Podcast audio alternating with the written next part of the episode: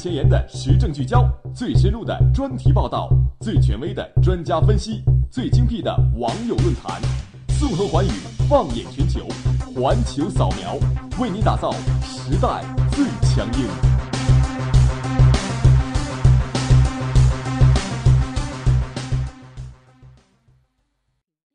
For all the times that you rain on my parade And all the clubs you get in using my name. You think you broke my heart, oh girl, for goodness sake. 问候到各位走在路上的师大听友，我是今天的主播肖楠，我是今天的主播卤蛋。那么这一节呢，又到了我们每周的环球扫描的时间了。是的，那也是一件非常有趣的事情，因为我跟卤蛋之前都是做一些娱乐啊、时尚方面的节目，今天却到了这样子一个评论时事的这样子一个对节，目。把自己的态度摆摆正，开始端正一下自己，做一些不一样的节目。没错。那么在今天节目的开始之前呢，我想先问卤蛋一个问题：嗯，你有没有那种好到无话不说的闺蜜啊？当然有啦，而且我们之前还是有，到现在还有联系。虽然说是很久之前的闺蜜，但是到现在一直都会有联系，都会有一个小小的微信讨论群啊，或者群组。最近也是会一直聊天这样子。哦，那其实啊，有的时候我觉得闺蜜之间的关系太过于亲密，或者很多话，不管什么话，不考虑各大各种方面的因素都讲的话，就难免会产生一些不必要的麻烦。对，那这个麻烦肯定是在交往过程中肯定会存在的。那其实今天呢，也是引申到后面的一个板块，第二个板块可能也会延伸到闺蜜们的这样的一个事情。对，那么具体是什么内容呢？我们大家先来期待一下。嗯，And I didn't want to write a song, cause I didn't want anyone thinking I still care or don't. But you still hit my phone up. 在节目的开始之前呢，还是要跟大家介绍一下我们本期环球扫描的主要内容。对第一个板块呢，照旧是我们的一句话新闻。对，环球扫描，扫描全球，一句话新闻，让我们一起嗨翻全世界。第二个板块要闻点击呢，我们关注到的是这一次朴槿惠的闺蜜门事件。是的，那第三个板块呢，同样要跟大家分享一些世界上有点奇特的事情，比如说土耳其的道歉热线啊，和一些打破世界公路旅行的记录的这样的一件事情。嗯，那么在最后一个板块世界地理，我们为大家盘点五个日本东京不可错过的文艺之地。Still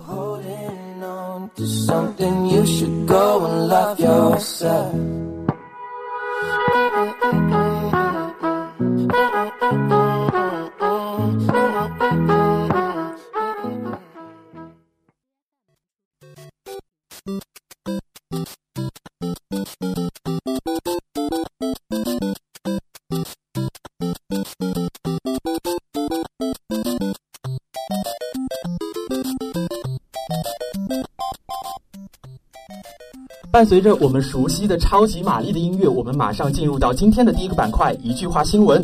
又到了每周要调侃一下的时间了。是的，呃，那么今天的第一条新闻呢是深圳整治乱开远光灯，违者看灯一分钟。以其人之道还治其人之身，可谓是妙哉。第二条新闻呢是澳洲最大商业银行牵手支付宝。支付宝在手，天下我有。澳洲说走就走。第三条新闻，奥巴马卸任后有可能去硅谷继续职业生涯。从总统跳槽到科技公司，真是厉害了，我的哥！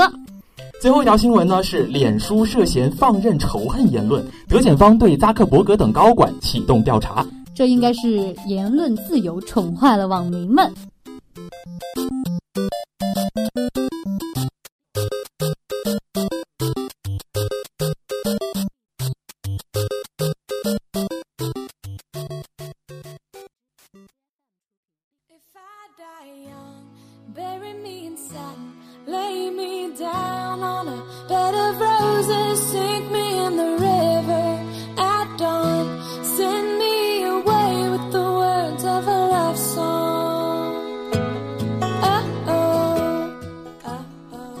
很快呢，我们又来到了今天的第二个板块要闻点击。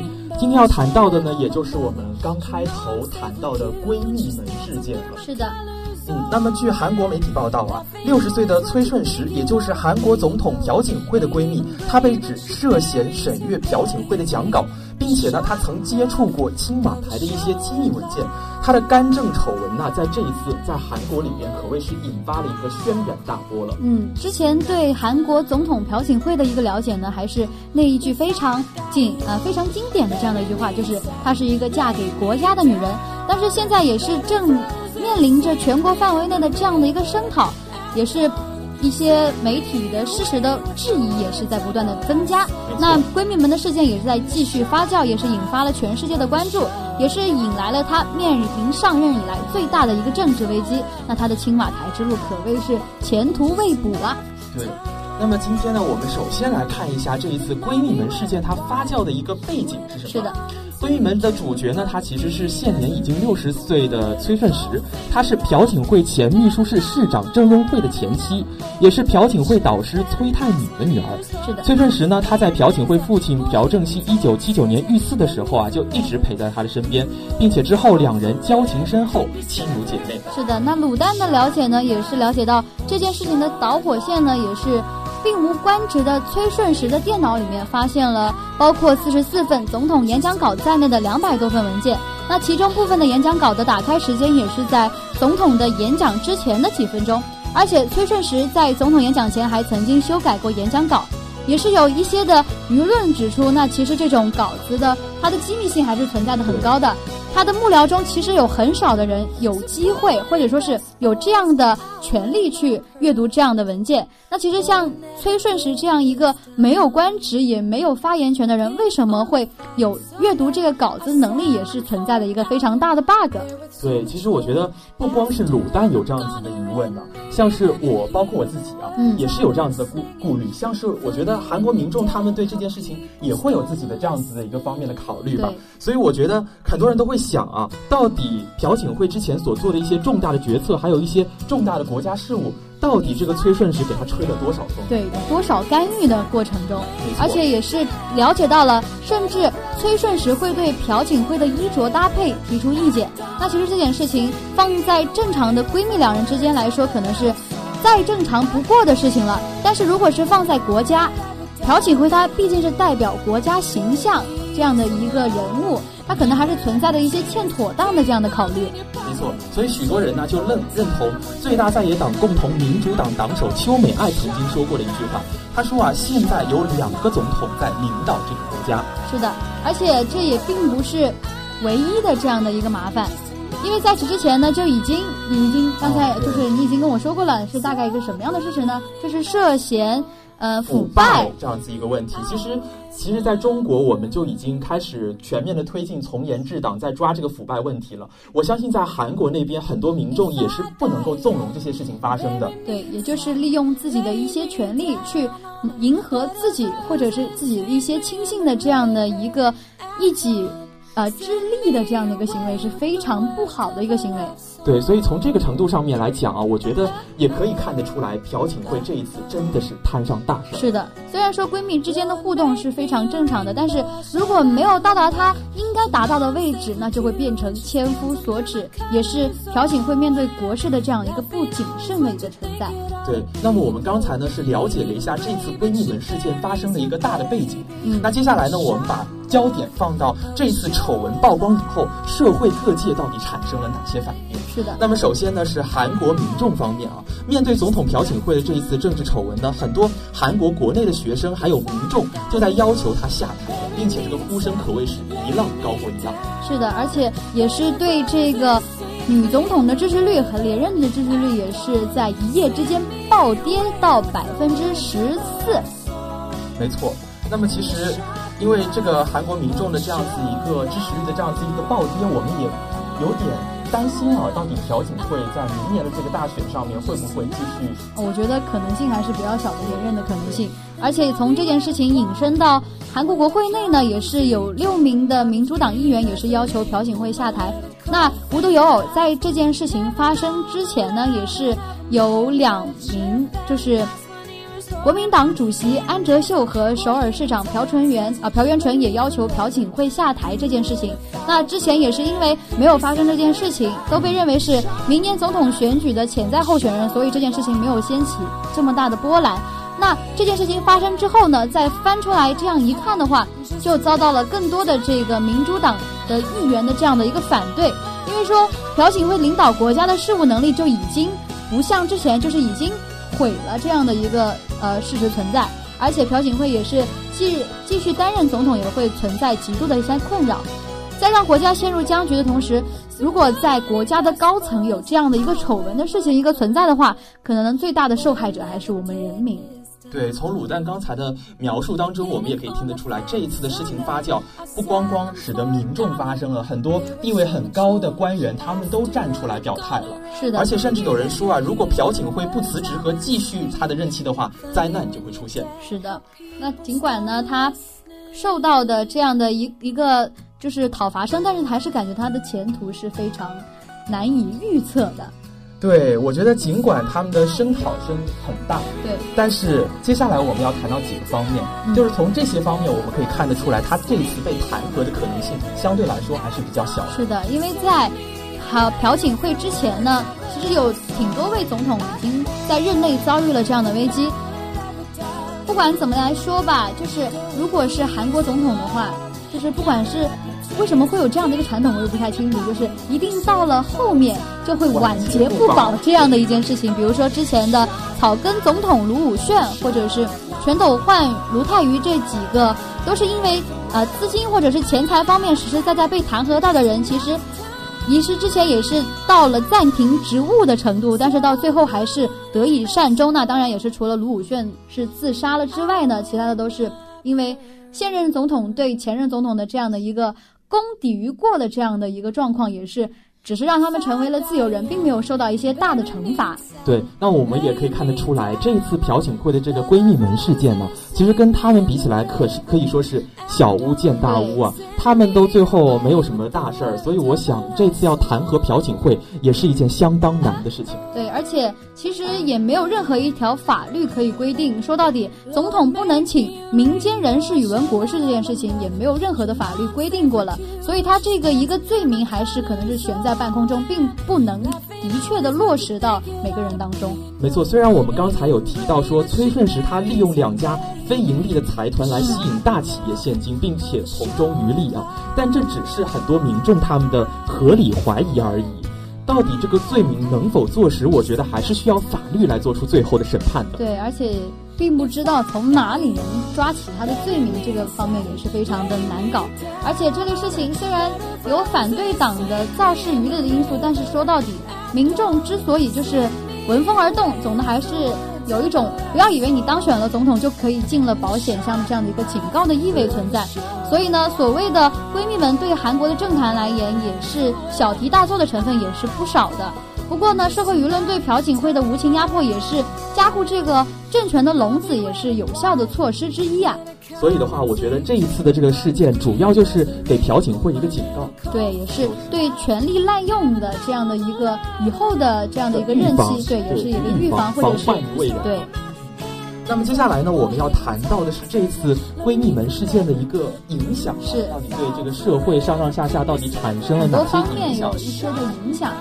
我们先来看一下这个经济方面的。嗯，那么，据这个英国的《金融时报》报道啊，他说韩国检察官正在调查这个崔顺实，他是否有利用其影响力来强迫三星、现代还有 SK 集团这些大型的企业集团向两家非盈利财团捐款数百万万美元的这样子一个事实。也是在指控削弱朴槿惠在任内的最后十八个月里面，改革劳动法，并且复兴增长乏力的韩国经济的这个努力。而且另外，朴槿惠在前几天突然表态力推修宪，也是在发生这件丑闻之前的这样一个事情存在，但就是很容易得到质疑，他到底是一件就是还是为自己对，还是为了国家？对可能我觉得，呃，从某一某种方面来讲，我觉得他更多的可能是为了挽回自己的政治影响力，对并且帮助他所在的国家党增加明年的总统选举的胜算。对，但这件事情一发生出来，还是啪啪啪打脸，对，打脸打得非常的重。对，应该说这一次影响最大的还是这个朴槿惠她这个位置可能会不保。对，那我们再看一下外交方面的，在外交方面也有报道称，崔顺实在朴槿惠对日外交上也是扮演着非常重要的角色。对，那其实之前的话，呃，年末就是去年年末的时候，日韩政府就已经就这个慰安妇的问题达成了一定的和解。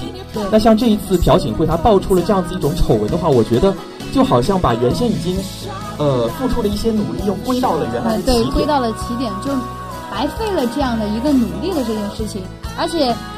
从这件事情引申到这样的一个东北亚地区的安全影响来说，朴槿惠最大的政治遗产毫无疑问是萨德系统的部署。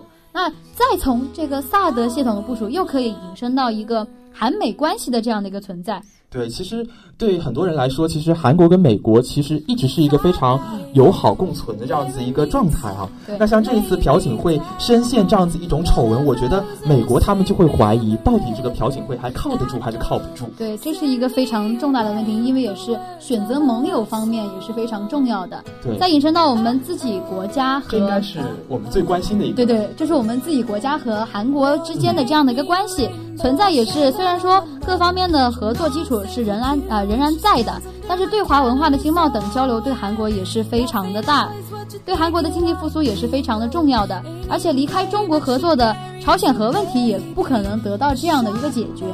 是的，那么也有报道称啊，中国这一次不仅是把这个新闻当做是一种消遣，嗯而且呢，他们已经开始预测这个明年韩国总统选举的方向到底是在哪里的。对它这个走向还是有一点悬殊的。对，而且呢，另外有一篇文章啊，他说这一次的丑闻呢，可能会影响到韩国的外交，特别是掌握着解决朝核问题关键的中国，对朴槿惠政权的外交政策表示了怀疑。那总的来说呢，朴槿惠的政治命运其实还是前途难卜的。她所掌舵的韩国，可能未来的方向也会面临失焦的这样的一个危险。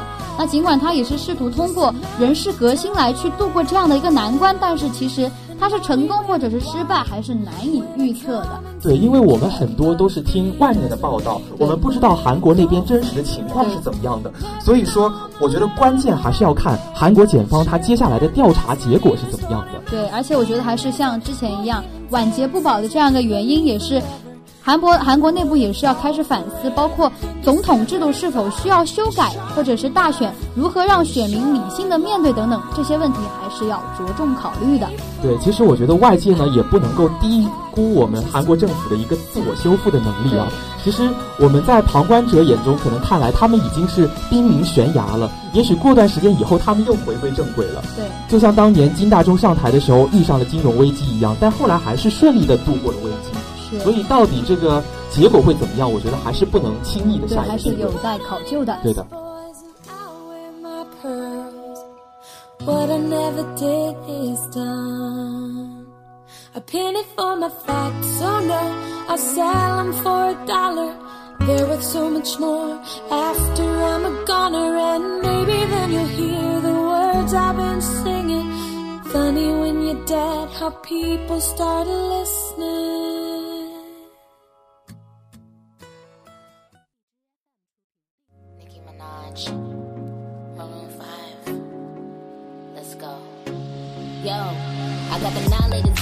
and jelly ranchers too. It ain't a question, but I got the answers too. These- These shoes is Cavalli and the Panthers too. When, when I see them, I'ma strip like the dancers do. I'ma show them how to do it like the Panthers do. Show, show these girls how to do it off campus too. Yo, yo, as long as you know he got the baddest, I'm flattered. I'm the only one that he answers to. If you need it, then I'ma put it on ya.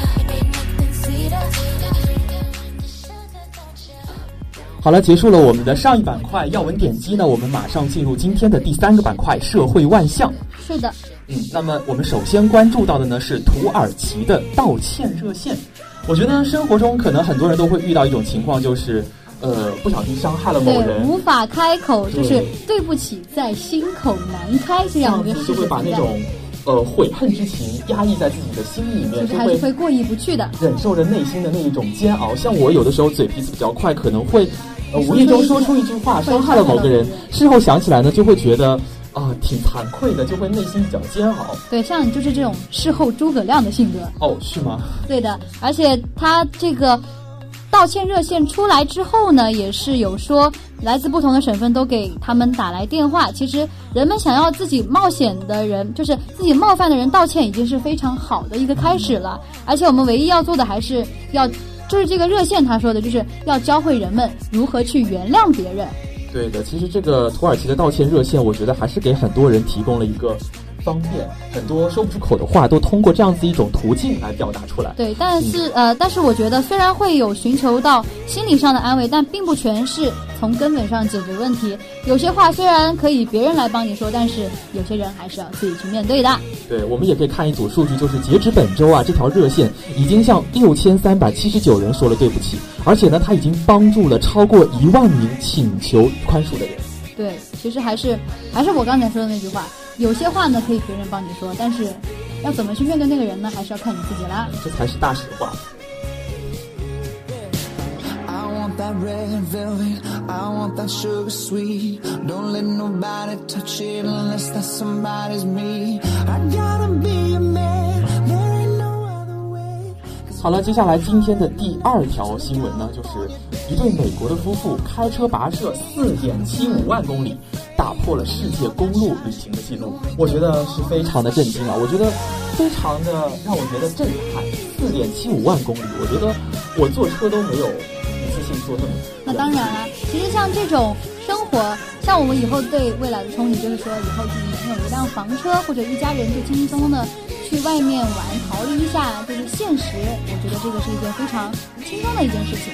对，那其实不光是卤蛋，包括我自己，还有很多的大学生，我觉得，呃，环球旅行一直是很多人内心憧憬的一样东西。对，一个梦想。对，那我们看到这一次美国这对夫妇呢，他其实从今年的七月七号开始啊，就从亚利桑那州的吉尔伯特市出发，途中呢经过了西安山国家公园，还有火山口湖国家公园，还有黄石国家公园等二十二个国家公园。最后呢是在九月二十号的时候啊，打破了四月份由四名印度男子创下的两万两千四百零六点六六英里的这样子一个公路其实像录。呃对，其实像这个了解到呢，也是因为他们读了一本书之后得到的这样的一个影响或者是启发吧。对，其实生活中我们很多做的决定呢，都是可能都是因为某一件事儿、某一样东西，还是某一个人来引起的这样子一个想法啊。对，但是还是非常好的，因为像在生活中，毕竟在一个地方待久了，肯定会有压力或者不生呃不开心的事情产生，但是一定会有厌烦的时候。那到了这个时候，就应该放下包袱。对的，那其实呢，在这一次长达一百零三天的旅程里边呢，他们其实还是度过了一些相对来说比较艰难的时期啊。就是他们在旅行过程当中啊，只能够睡在车背的充气垫上，而且只能够借用公园的烧烤架来自己做饭。对，就是有一系列的非常难的事情。对但其实像这种说走就走的旅行，还是有一点推崇的，因为这样你可以跟从自己的心灵去走。但是你去之前也要考虑到各个方面的对，还是要出门之前还是要做好攻略。没错。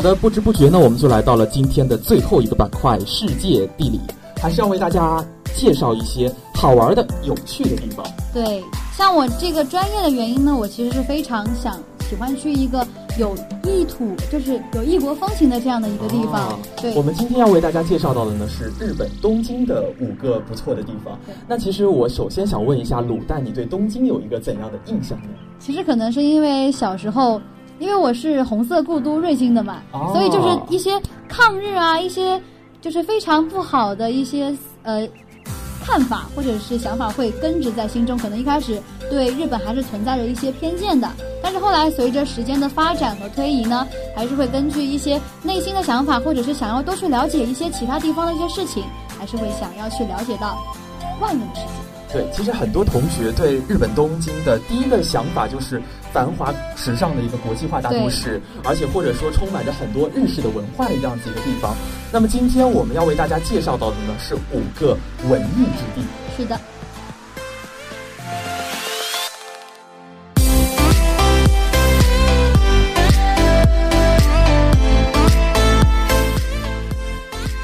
今天要为大家介绍到的第一个地方呢，叫做下北泽。这个地方其实我没有听说过，我是今天做节目才知道日本有这样子一个地方。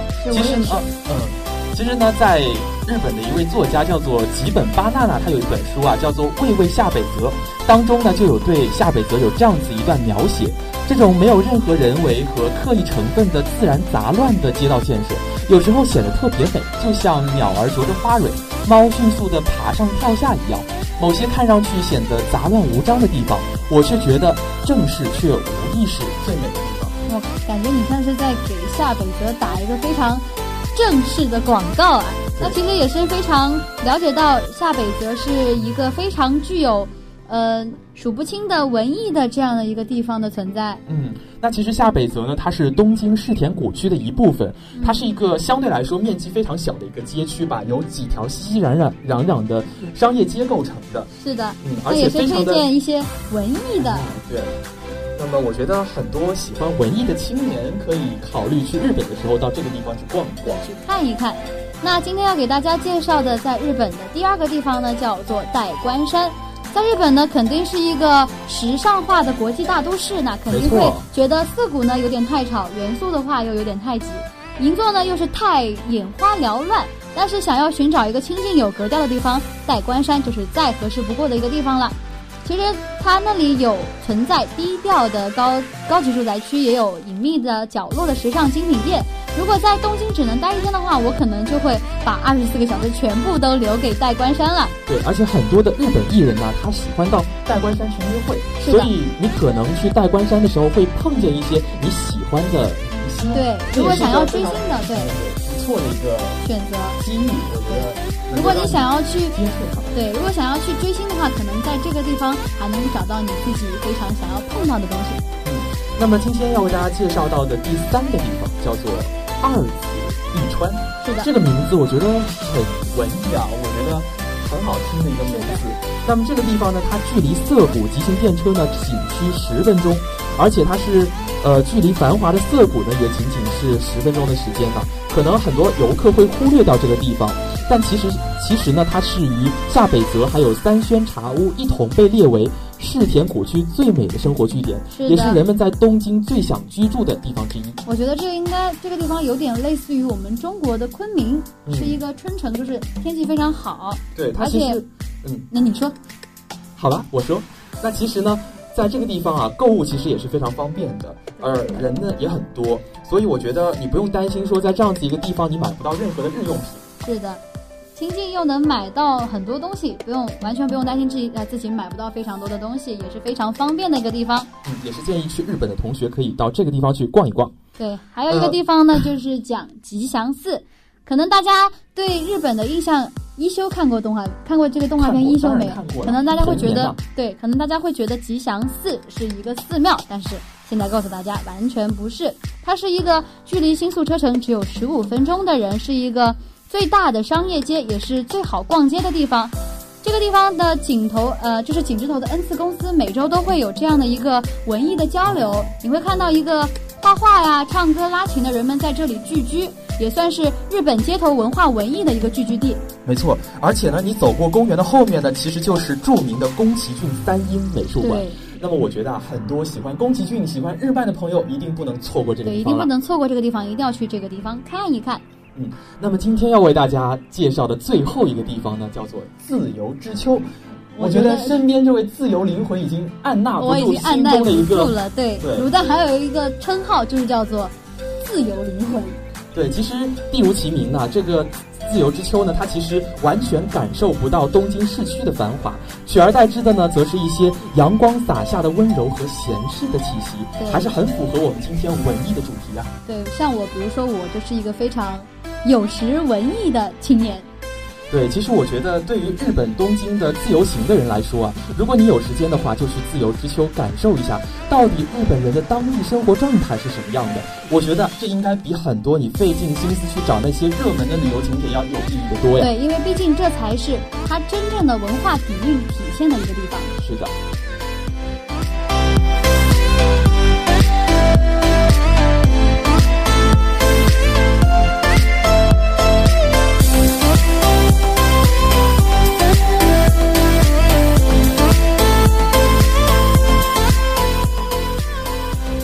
三十分钟过得真的是很快，我觉得我们从世界的那一边聊到了世界的那一边，这种比飞机还要转换的快一点。我们仅仅花了三十分钟的时间吧。对，就带大家去领略了非常多地方的一个风土人情和一些时政要闻。对，那么尽管今天是我们第一次做节目，做这个环球扫描啊，但是我觉得还是比较对非常聊到了很多蛮有意思的话题。对，是的，那么今天的节目到这里就要跟大家说再见了，我是今天的主播肖楠，我是今天的主播卤蛋，我们下期不见不散，拜。拜拜